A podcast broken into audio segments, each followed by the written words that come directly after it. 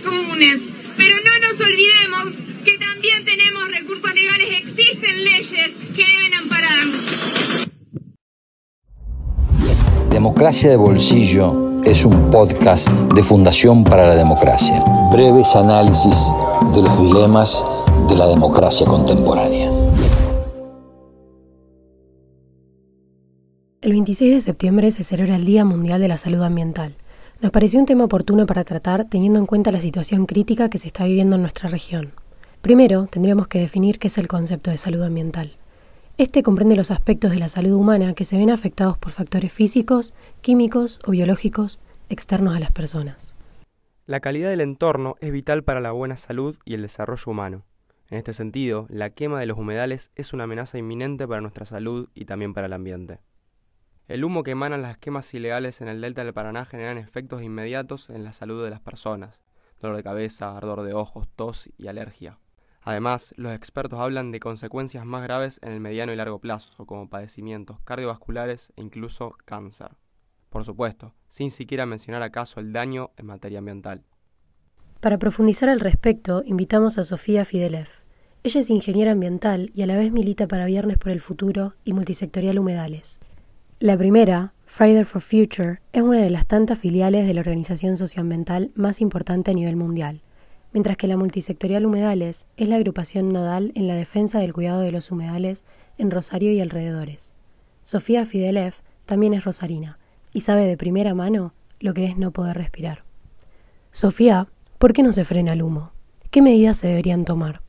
El humo está presente en casi toda la Argentina, en nuestra provincia, bueno, en lo que es el norte, en los bajos meridionales y entre ríos, lo que es lo que nos llega acá a Rosario, pero hace bastante, especialmente se ve mucho con esta sequía que lleva varios años, que el humo llega a las ciudades y se están quemando grandes territorios de todo el país.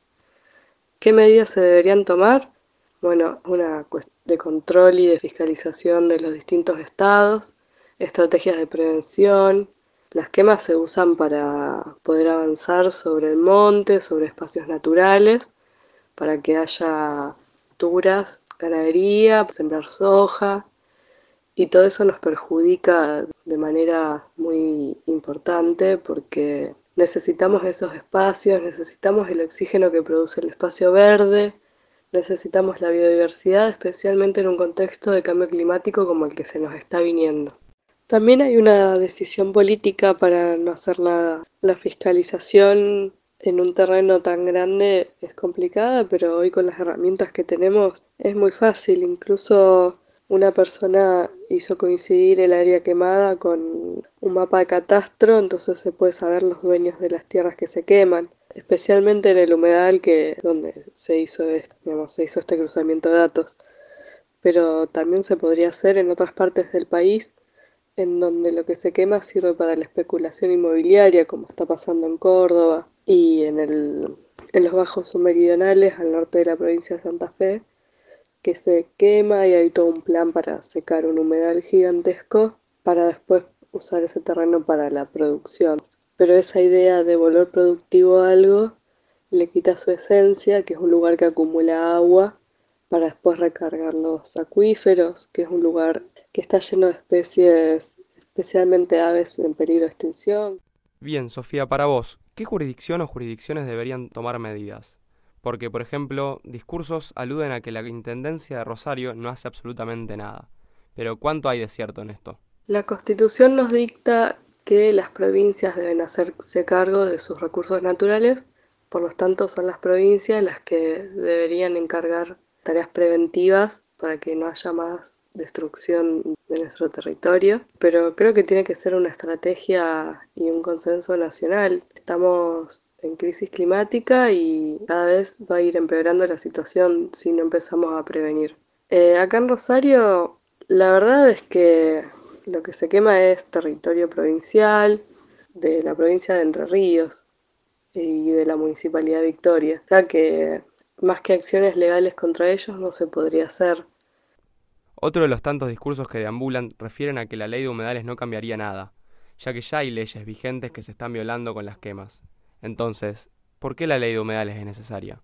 Yo estoy segura que la ley de humedales es necesaria porque la ley de humedales busca regularizar la situación, no busca prohibir que haya ganadería, sino que el impacto del ganado sea tal que no genere muchísimo daño en el humedal. Yo creo que la ley de humedales sí es útil y que sí hay leyes que se están violando, pero que más que la ley de humedales lo que se necesita es un consenso para que no siga pasando. ¿Crees que las manifestaciones, las movilizaciones civiles cambiarán algo en la situación? Yo creo que las manifestaciones están cambiando la situación.